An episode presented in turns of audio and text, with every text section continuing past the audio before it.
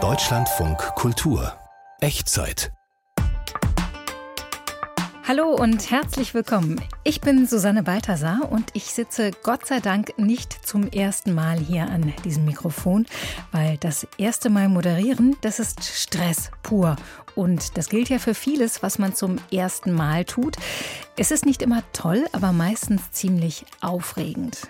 Das erste Mal interessiert uns in diesem Podcast und da wird es darum gehen, wann Kinder das erste Mal ohne die Eltern in den Urlaub fahren sollten und wir testen eine neue Sportart aus. Latin Joy. Der Name ist ja schon mal vielversprechend. Mhm.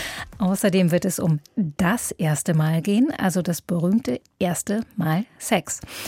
Mandy Schielke ist meine Redakteurin. Sie hat sich diese Echtzeitfolge ausgedacht. Hallo Mandy. Hallo Susanne. Mandy, das erste Mal Sex, da kommt man ja gar nicht dran vorbei. Als ich für diesen Podcast ein bisschen gegoogelt habe, kam zu dem Begriff das erste Mal seitenweise Sextipps für Teenager und danach ganz lange erstmal nichts. Gibt es da eigentlich noch was drüber zu sagen, was nicht jeder schon gehört hat? Ja, genau. Die Lektüre dazu, Checklisten, Do's and Don'ts sind einfach nicht zu bewältigen, was den Performance-Druck ja ins Unermessliche steigern kann. Ich habe mich nun gefragt, ob diese dieses erste Mal tatsächlich so entscheidend, so prägend für den weiteren Verlauf unseres Lebens ist, gar ein Omen für die sexuelle Entwicklung eines Menschen sein kann. Und wie die erste Erfahrung dann auch in der Retrospektive eigentlich so bewertet wird, das hat mich interessiert. Und diese Fragen hast du auch dann gleich weitergegeben an unseren Autor Matthias Finger und der hat da mal nachgefragt. Es war sehr dunkel, ähm, es wäre sehr schnell vorbei. Alles, was ich vorher an Rummachen gemacht habe, war spannender. Und trotzdem ist es uns gelungen, in diesen gefühlten 120 Sekunden, dass das Kondom gerissen ist. Erzählt eine Kollegin über ihr erstes Mal. Das fanden laut Umfrage 40 Prozent aller jungen Frauen nicht besonders schön. Ich selber kann mich kaum erinnern. Schlimm, oder? Ich glaube, bei uns ist Sex immer noch wahnsinnig tabuisiert und dadurch findet das dann da so seine Kanalisation, dass jeder einzelne Aspekt, über den man einigermaßen reden kann, dann extrem aufgebauscht ist. Und da gehört, glaube ich, das erste Mal damit dazu. Ich glaube, sie hämmern uns Mädchen immer ein, wie wichtig beim ersten Mal der richtige Typ zum richtigen Zeitpunkt ist. Aber die Jungs haben mehr Druck, weil sie performen müssen. Gleich beim ersten Sex. Gerade diese Jungfräulichkeit ist ja immer so, ist ja so ein patriarchales Grundkonstrukt, weil Männer das Gefühl haben, man könnte darüber bestimmen. Die Überhöhung des ersten Mals fußt wohl auf unserer christlichen Tradition. Die weibliche Unschuld galt lange als kostbares Gut. Dessen Verlust wird in der Bravo immer noch Entjungferung genannt und sei in unseren Köpfen weiterhin mit einem bittersüßen Schmerz als Preis verbunden, sagt die aus Dänemark stammende Sexologin Ann-Marlene Henning. Mich stört immer nur, dass es so als ja gehypt wird, als wie toll es ist und gleichzeitig wie weh es tun wird. Das ist eine denkbar schlechte Kombi, weil alle unter Druck stehen und das ist falsch beschrieben und die Erwartungen werden falsch geschürt und negativ geschürt.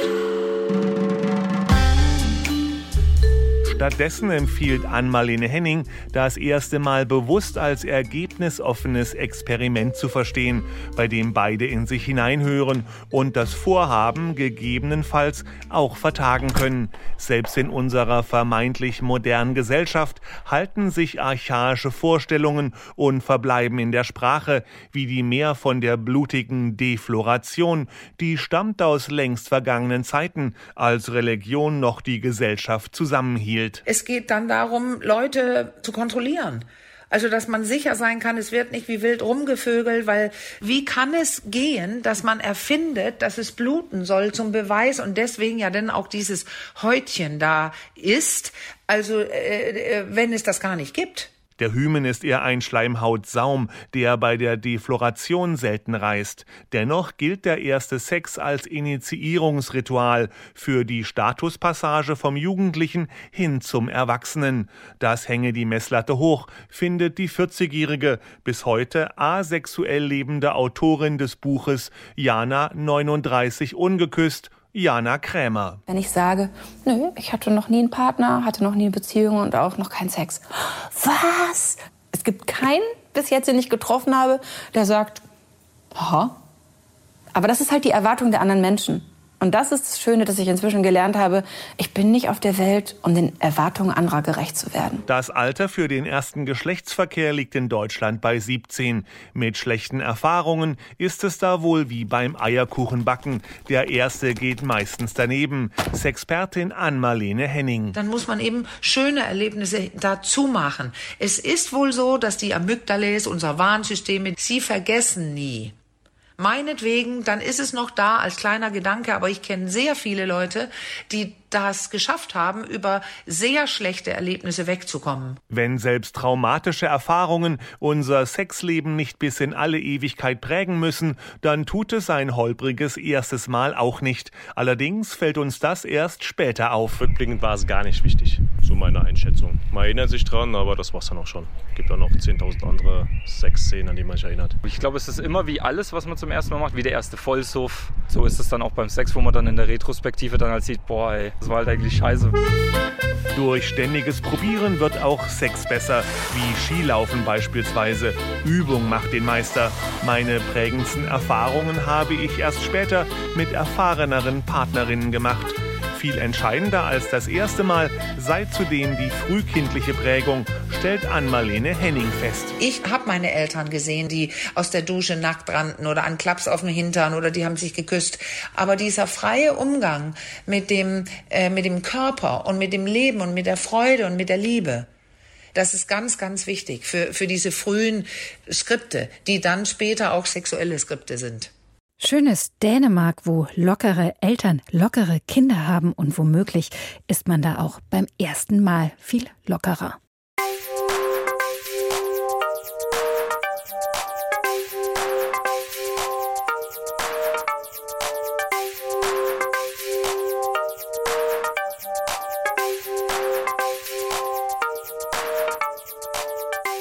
Wir probieren in dieser Echtzeit was aus. Wir testen, wir machen Sachen, die wir noch nie gemacht haben.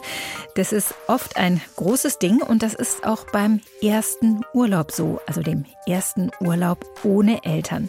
Bei mir war das je nach Lesart eine Klassenfahrt in der Grundschule oder eine Sprachreise nach Frankreich mit 14. Und vor allem diese Frankreich-Fahrt war ein wirklich einschneidendes Erlebnis.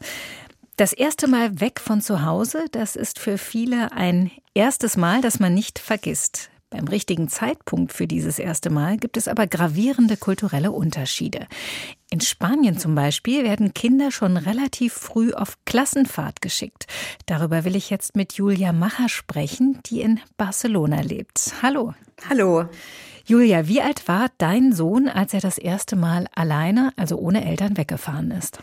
Er war da gerade mal vier. Es war natürlich nicht ganz alleine, sondern mit seiner Vorschulstufe. Die sind auf eine dreitägige Klassenfahrt gefahren. Und solche mehrtägigen Exkursionen, die sind in den meisten spanischen Schulen fester Bestandteil des Lehrplans. Auch in der Vorschule, also im Kindergarten. Das Ganze nennt sich Irse de Colonias. Wörtlich übersetzt ist es so viel wie in die Kolonien fahren. Das ist ein Begriff, über den sich meine Mutter zum Beispiel heute noch wundert. Ich wundere mich da auch drüber. Das hört sich tatsächlich ein bisschen imperialistisch an. Woher kommt denn der Ausdruck? Na, es hat eher was mit der ursprünglichen Bedeutung des Wortes zu tun. Also Kolonie, Kolonia als Niederlassung von ortsfremden Menschen, als Siedlung jenseits der großen Städte.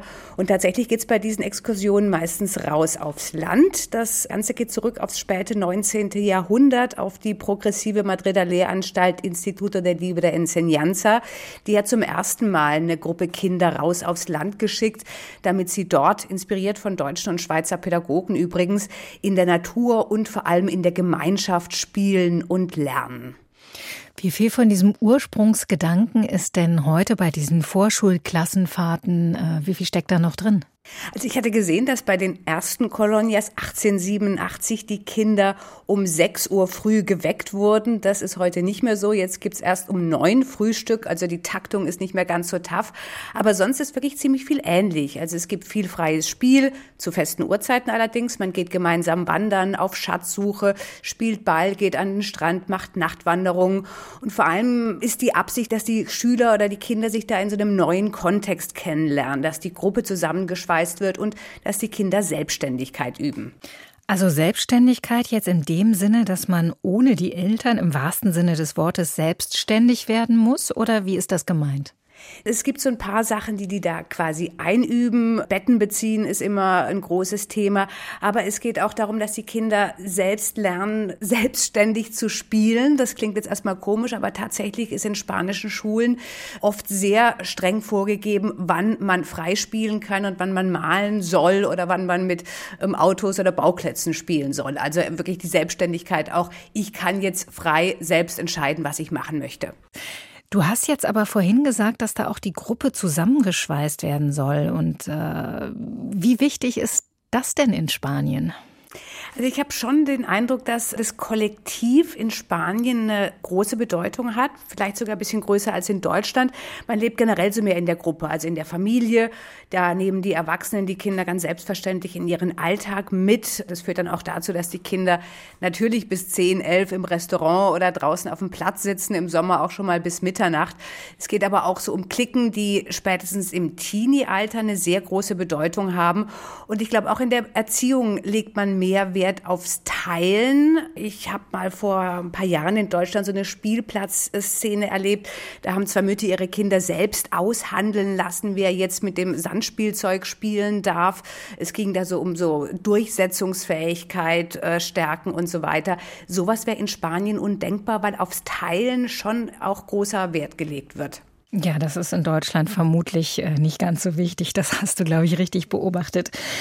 Wie ist das denn, wenn die Kinder mit drei oder vier Jahren mehrere Tage ohne ihre Familien unterwegs sind? Das ist ja für deutsche Verhältnisse wirklich früh und da werden viele Kinder ja auch gerade in Westdeutschland erst eingewöhnt im Kindergarten. Und viele Eltern würden sich da vermutlich auch große Sorgen machen. Ist das in Spanien auch so oder sind die Eltern da ein bisschen gelassener?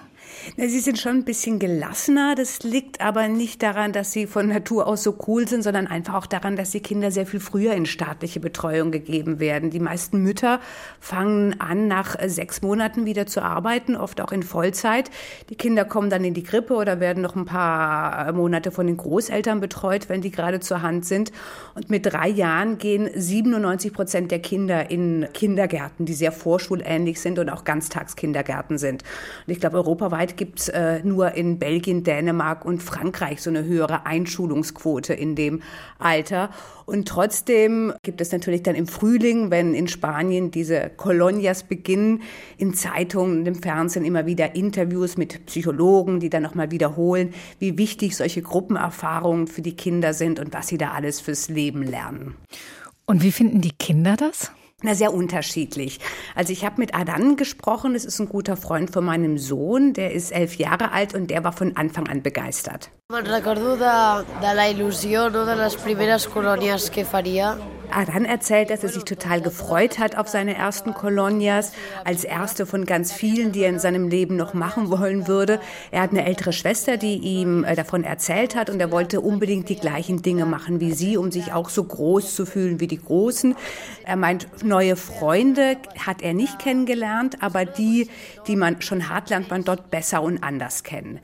Ähm, mein Sohn Daniel, der war nicht ganz so begeistert vor dem ersten Schulausflug. Der war wahnsinnig nervös und sieht es ein bisschen anders. Ich war ganz aufgeregt, weil ich wusste nicht, ob ich dahin gehen wollte oder nicht. Was wir selber machen müssen, ist, wenn wir ankommen den Tag und dann musst du zum Beispiel den Bettlaken machen, äh, deinen Rucksack hinstellen, wo dein Bett ist und alles so bereiten für wenn die Nacht ist und so wieder, wenn du aufstehst, das Gleiche. Wenn du Lehrer wärst, was würdest du sagen? Wie alt sollten Kinder sein, bevor sie zum ersten Mal so ganz ohne Eltern verreisen? Für mich, ich weiß nicht, zwischen der zweiten Klasse oder so. Zweite Klasse, das ist ja deutlich später, also nicht mit vier, sondern ja mit sieben ungefähr. Julia, was glaubst du denn als Mutter, was diese frühen Fahrten den Kindern bringen? Also ich glaube, es ist schon gut und wichtig, dass sie so Gruppenerfahrungen außerhalb der Familie machen, weil da die Gruppen eben auch ganz anders funktionieren. Aber es ist total anstrengend für die.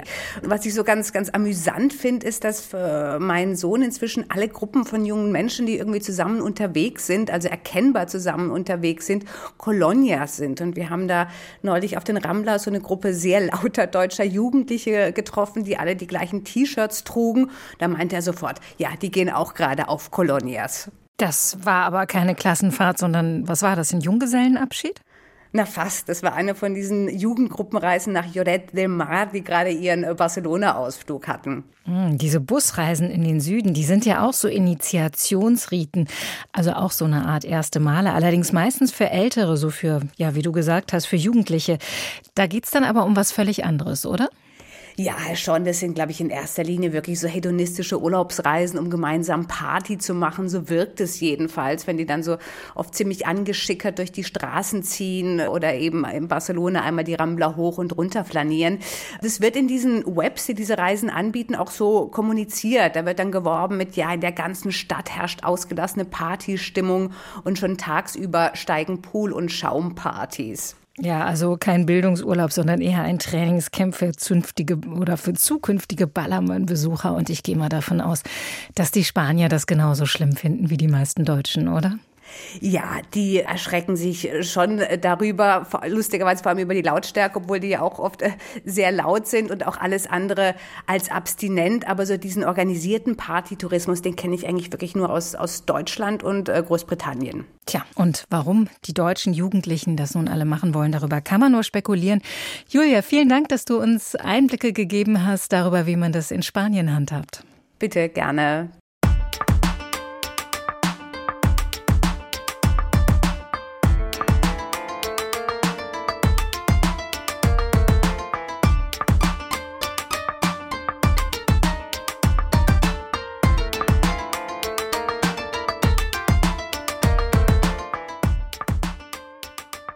Jetzt wird es sportlich in der Echtzeit, denn gerade beim Sport probieren Menschen gerne mal was aus. Ständig kommen neue Geräte auf den Markt. Letzte Woche habe ich zum ersten Mal ein E-Surfboard gesehen und immer wieder werden auch neue Sportarten angeboten.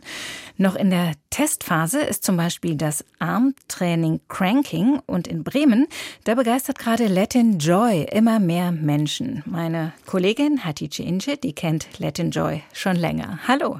Moin. Hatice, was ist das genau, Latin Joy? Also bei dem Namen stelle ich mir Musik vor und Tanz aus Lateinamerika, gute Laune, Liebensfreude, ziemlich viele Klischees. Liege ich da richtig? Du liegst ziemlich richtig. Latin Joy ist ein Sportkurs, bei dem es ums Tanzen geht und der sich nicht wie Sport anfühlt, so schwer man sich das auch vorstellen mag. Der Spaßfaktor steht ganz oben und die TrainerInnen führen Choreografien vor, in denen sie dann Tanzstile wie Bachata, Merengue oder Salsa vereinen. Man selbst tanzt diese Schritte in einer Gruppe nach und es kommt eine sehr laute Partystimmung auf. Klingt tut Latin Joy dann so. Okay, das klingt äh, wirklich nach Party, auch so ein bisschen nach Animationsprogramm. Anstrengend wahrscheinlich, oder? Ziemlich und deswegen habe ich letzte Woche meinen Kollegen Max mitgenommen. Der war zum ersten Mal dort. Der hat das mal ausprobiert. Er ist selber Lehrer und treibt in seiner Freizeit sehr viel Sport. Tanzen ist eher weniger seins. Jetzt ist er zum ersten Mal zu Let Enjoy gegangen. Warum? Das hat er mir per Sprachnachricht geschickt. Ich habe mich für Let's Enjoy angemeldet, um einfach mal was Neues zu machen. Die letzten Jahre habe ich mich allerdings mehr auf Fitness wie Kraft und Ausdauer konzentriert. Der Spaß und das Gemeinschaftsgefühl ist dabei doch etwas auf der Strecke geblieben. Let Enjoy kommt aus Bremen, das hast du ja gerade schon erzählt und äh, ist ganz neu. Wer denkt sich denn so eine Sportart aus und warum eigentlich? Tatsächlich hat Corona mit der Gründung zu tun, aber zunächst zu den GründerInnen. Also da haben wir einmal Theresa Windmann. Sie ist studierte Kulturwissenschaftlerin und eine wirklich Sport- und Tanzbegeisterte. Seit über zehn Jahren gibt sie Kurse in Sportstudios, darunter auch Zumba. Ihre Liebe zu lateinamerikanischen Tänzen und zur Musik hat sich mit etwa 14 Jahren entwickelt und wurde durch ein Studium auf Kuba intensiver. Dann ist da auf der anderen Seite Aniel Agramonte Rivero. Er ist professioneller Tänzer aus Kuba und hat dort auch eine achtjährige Tanzausbildung absolviert. Theresa und er sind verheiratet. Seit drei Jahren lebt er in Bremen und unterrichtet Tanz und er steht auch selber auf der Bühne. Ich habe die zwei auch treffen können, um mich mit ihnen über ihr Baby Let Joy zu unterhalten und sie haben mir dabei auch erzählt, wie es entstanden ist. Ja, Let Joy haben wir gegründet zwischen dem ersten Lockdown und dem zweiten Lockdown 2020 im August.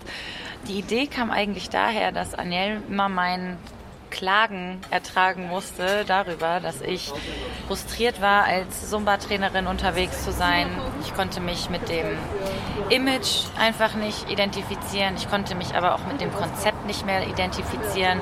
Irgendwann hat Daniel, glaube ich, die Schnauze voll davon und hat gesagt, komm, Mann, mach dein eigenes Ding. Und dann haben wir daraus gemacht, wir machen unser eigenes Ding und haben dann quasi Let Joy gegründet und äh, mit der Idee eben wirklich Tanz an die Leute heranzutragen. Also halten wir mal fest, der Lockdown und Frust beim Zumba haben Theresa dazu gebracht, einen neuen Tanzsport zu entwickeln. Aber was war denn überhaupt Ihr Problem mit dem Zumba? Da kommen tatsächlich mehrere Punkte zusammen. Es beginnt mit der Lizenz, bei der das Können nicht geprüft wird. Also ziemlich jeder kann Zumba unterrichten, sofern er am Workshop teilnimmt und dafür bezahlt. Dann sind da noch die Choreografien. Diese werden von Zumba vorgegeben und sind sehr fitnesslastig und beinhalten immer weniger Tanzelemente. Es sind sehr einfache, sich regelmäßig wiederholende Schritte. Für Menschen, die professionell und gerne tanzen und anderen Tanz näher bringen möchten, bringt das scheinbar ein ziemliches Frustpotenzial mit sich. Ich habe mich mit einigen Zumba-TrainerInnen diesbezüglich ausgetauscht. Viele von ihnen verstehen den Frust und haben einen Weg gefunden, damit umzugehen. Sie verändern die Choreos, sie bauen sie hier und da ein bisschen um und bringen neue Tanzelemente ein, machen also ihr Ding. Okay, also dieses Gründerpaar wollte Zumba verbessern und ja, ganz praktisch den Spaßfaktor erhöhen und ein bisschen mehr spontanes Tanzen reinbringen? Oder was ist noch anders am Let Joy? Der Mitgründer Aniel beschreibt die Idee hinter Let Joy so. Wir haben einfach Latin Joy gegründet, damit wir wollen, dass die Leute einfach richtig die Gewohnheit aus Lateinamerika hier in Deutschland kennenlernen. Ja, unsere Kultur, wie wir denken, wie wir tanzen, von Gefühl. Es ist egal, wie viele Schritte oder so, das wollen wir. Es geht also um eine Lebensphilosophie, die dabei vermittelt werden soll und gleichzeitig eine Art Einstieg zu lateinamerikanischen Tänzen. Mittlerweile ist Latin Joy eine eingetragene Marke. Es gibt T-Shirts zu kaufen und neue TrainerInnen werden auch ausgebildet. Und die Ausbildung ist anders aufgebaut als bei Zumba. Sie dauert zwei Wochen und es gibt auch eine Abschlussprüfung. Was für die Personen, die Latin Joy präsentieren möchten, zählt, Persönlichkeit, Ausstrahlung, Vermittlung von Freude und Spaß an der Sache und am Tanz und daneben die Kompetenz, mit Menschen umgehen zu können und ihnen Dinge zu vermitteln. Denn primär geht es bei Latin Joy darum, Spaß zu haben und die Liebe zum Tanz auszuleben, wie Mitgründer Aniel nochmal betont. Jedes Mal, äh, wenn wir neue Teilnehmer haben, dann äh, sagen wir immer, bitte abschalten den Kopf und dann genieß einfach die Stunde, ja? Den Kopf abschalten, das ist ja gar nicht so einfach, das weiß ich auch vom Yoga. Hatice, du selbst machst ja auch regelmäßig mit bei Let Joy, nimmst da Stunden. Wer macht denn sowas? Also von der Musik her würde ich tippen, dass das eher junge Menschen sind. Weit verfehlt. Die Gruppen, die ich in Bremen erlebt habe, ist sehr gemischt. Tatsächlich ein Querschnitt der Gesellschaft. SchülerInnen, Studierende, RentnerInnen bis hin zu Menschen, die selbst aus Lateinamerika stammen und so ihre Erinnerung aufleben lassen möchten. Und dann war ja noch dein Freund Max dabei, der das für uns zum ersten Mal ausprobiert hat, diese Mischung aus Sport und Tanz. Wie hat er das erlebt? Für Max war es wirklich eine ganz neue Erfahrung in Sachen Sport. Wir hören kurz in eine Choreo rein. Einmal rechts hoch, Hände drauf, öffnen. Das gleiche mit links, tja, öffnen. Wir gehen mit rechts zurück, wir haben und eins, lang nach vorne, das gleiche mit links, Oh Mann, das klingt ja ganz schön kompliziert. Arme und Beine gleichzeitig, da würde ich wahrscheinlich schon ins Stolpern geraten. Ja, und das ist nur die Anleitung. Mit Musik ist es sehr viel schneller. Um also nicht allzu doll aufzufallen und andere zu stören, hat er sich in die hinterste Reihe gestellt und war dann doch eher damit beschäftigt, den Schritten zu folgen, als zu tanzen. Manchmal wirkte er nahezu verloren, wenn er versucht hat, mitzuhalten. Man konnte deutlich sehen, dass das für Max etwas ganz Neues und Ungewohntes war. Also während des Kurses muss ich sagen, war es doch sehr viel, was passiert ist, weil ich sonst tatsächlich nicht unter Anleitung Sport mache. Das war ja auch so das Ziel. Wie man raushören kann, die erste Stunde Let Enjoy kann doch ziemlich fordernd sein, weil es ungewohnt und schnell ist. Ich erinnere mich noch gut an meine erste Stunde Let Enjoy. Ich tanze sehr gerne, habe früher in der Schule auch Jazztanz gemacht, den orientalischen Tanz beherrsche ich auch. Aber bei Let Enjoy war ich in der ersten Stunde ziemlich verloren. Ich hatte aber dennoch sehr viel Spaß, weil die Atmosphäre einen irgendwie doch mitreißt. Ich bin daher immer wieder mal hin. Mittlerweile denke ich nicht mehr nach und mache mit. Und es sieht vielleicht sogar noch fast ein bisschen nach Tanz aus, was ich dort veranstalte. Bevor wir zum Ende kommen, was ist mit Max? Würde der wieder zum Let Enjoy gehen? Hören wir uns das auch direkt mal an. Also ich denke tatsächlich, dass es beim zweiten, dritten, vierten Mal, wenn man etwas besser drin ist und auch genau weiß, was gefordert ist, wenn die Tanzlehrerin oder Sportlehrerin etwas vormacht, dann glaube ich, dass der Spaßfaktor auch deutlich steigt. Ob ich es tatsächlich dann auch machen werde, weiß ich noch nicht, aber ich würde es auf jeden Fall nicht ausschließen. Also ein offenes Ende für Max. Für andere ist Let Enjoy eine Schockliebe. Diese Beschreibung fand ich sehr schön. Ich denke, jeder sollte es einmal für sich ausprobieren, was aktuell aber noch schwierig ist. Denn Stand jetzt gibt es Let Enjoy nur in Bremen. Theresa und Aniel sind aber dabei, Let Enjoy auch in andere deutsche Städte zu bringen. Latin Joy vielleicht demnächst auch bei Ihnen. Hatice Inge ist schon dabei. Hatice, danke für diesen Schnupperbeitrag. Sehr gerne. Und äh, das war übrigens auch eine Premiere. Hatice Inge war das erste Mal für die Echtzeit unterwegs. Ich hoffe nicht zum letzten Mal. Wie schnell man beim letzten Mal landen kann, das hören wir gleich.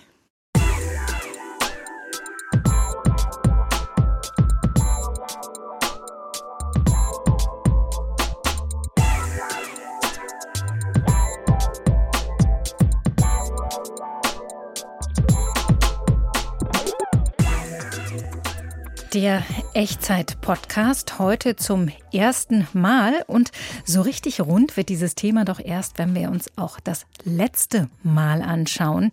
Da denke ich an Abschied nehmen und Tod, also an alles, was man in den letzten Lebensjahren nicht mehr machen kann oder will. Aber ganz so final wird es gar nicht werden, oder Mandy? Du hast ja als Redakteurin der Sendung dieses Thema bewusst an den Schluss gesetzt.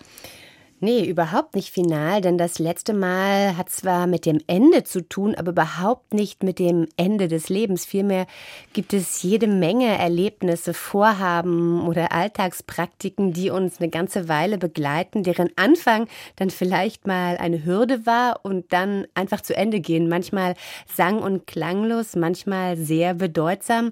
Und das letzte Mal quasi als Strukturierung einer bestimmten Lebensphase oder Zeitspanne. Ulrike Jährling hat kleine und größere letzte Male für uns gesammelt. Also vor zwei Wochen war ich an einem Samstagmorgen, wohlgemerkt an einem Samstagmorgen bei einem Infotreffen für eine Uni, an der man dual studieren kann, wo es sehr viele Management-Studiengänge gibt. Und ich war das erste und das letzte Mal da, weil das einfach super spießig war und pff, ich habe das Gefühl gehabt, die bilden irgendwie Maschinen für unser kapitalistisches System aus und das hat mich einfach von Grund auf erschüttert. Und wir singen im Atomschutzbunker. Hurra, diese Welt geht unter. Ich habe mal so einen echt hart ersparten Batzen Geld in so ethisch saubere Aktien anlegen wollen, habe mich dann für grünes Geld entschieden, auch für so einen betreuten Fonds, weil ich ja keine Ahnung habe. Und neulich habe ich im Radio eine Expertin gehört, die sagte, naja, wenn Sie sich diese Betreuung leisten können. Und jetzt habe ich mal nachgerechnet und nur gedacht, oh Gott, bin ich ein Schaf. Also Schluss, ich muss mich selber schlau machen. Das letzte Mal. Also wenn ich dem so nachlausche, dann habe ich eigentlich die vorwurfsvolle Stimme meiner Mutter im Ohr. Das war das letzte Mal, dass du so lange draußen bleiben durftest, wenn du nicht schaffst, vorher den Abwasch zu machen oder den Mülleimer nach der Schule runterzubringen. Ich putze nie mehr Fenster bei uns, das habe ich echt delegiert, aber sowas ist doch banal, oder? Ich habe hab ja auch Handtücher gebügelt und dann habe ich irgendwann gesagt, mache ich nie wieder. Ja, und dann sagt man sich nie wieder Alkohol und dann kommt die Gelegenheit und dann ist die Schwäche doch wieder da. Oder der Genuss.